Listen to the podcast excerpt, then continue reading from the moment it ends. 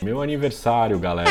45 anos de vida. Estou iniciando esse ano com o Café com Edu no meu aniversário.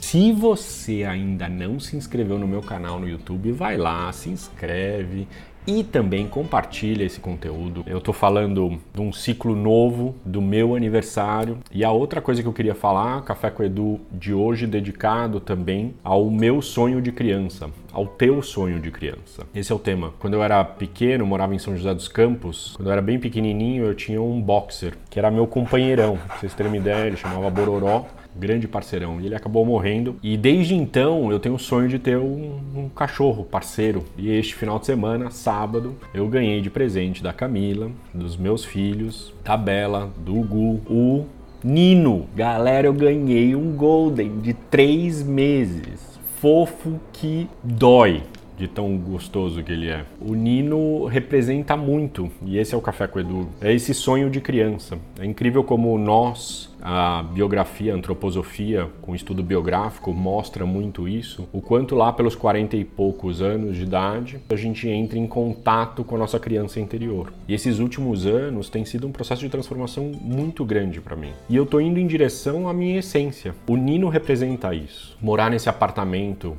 representa isso. A minha relação com a Camila representa isso. Construindo e design, um design de vida que orna com, com o que eu quero, com what I care about, que é uma coisa que eu tenho falado muito aqui no Café com o Edu. Então é isso, queridos. Feliz aniversário para mim.